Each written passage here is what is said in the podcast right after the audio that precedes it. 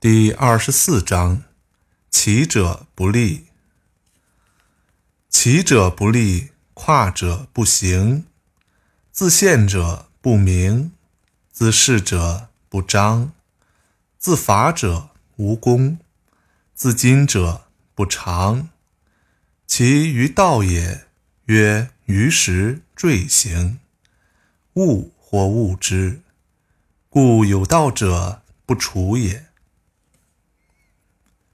踮起脚跟想要站得更高的人，反而站不稳；跳跃式的前行的人，反而走不远；自我显示的人，反而难以显明；自以为是的人，其优点反而被掩盖；自吹自擂的人，有功劳也没有人欣赏；自高自大的人，难以成为领袖人物。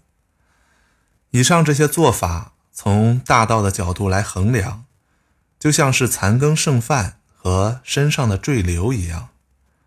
残羹剩饭令人厌恶，赘瘤让人觉得丑陋，所以有道的人不会这样去做。经典解读：老子以“起者不立，跨者不行”为喻，说明自陷、自恃。自伐、自矜会带来不良的后果。急躁冒进、自我炫耀等轻浮之举，都是违反自然规律的，必然短暂而不能持久，是不足为犯的。本章在具体问题的阐述上，包含着老子朴素辩证思维的精华：起者不立，跨者不行，自陷者不明。自恃者不彰，自伐者无功，自矜者不长。这些表现与其结果都是对立的、相互矛盾的。你有多高就是多高，踮起脚尖来能真正的变高吗？走起路来勉强跨起超过你极限的大步，虽一时可以走得更快，但终究走不太远。至于，自陷、自恃、自伐、自矜的人太多太多，他们总觉得自己比别人正确，比别人强，其实不过是在欺骗自己罢了。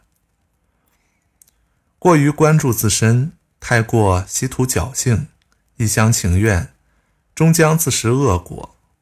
要知道，美容美过了头就会毁容，吹嘘过了头。就会丑态百出，强硬过了头就会变得僵化，说话过了头就会失去公信，喊叫过了头就会变得声嘶力竭，弄巧反易成拙，恃强反难持久。不过大道本就万象万态，本身就包含了人犯错误、走极端、远离大道的可能。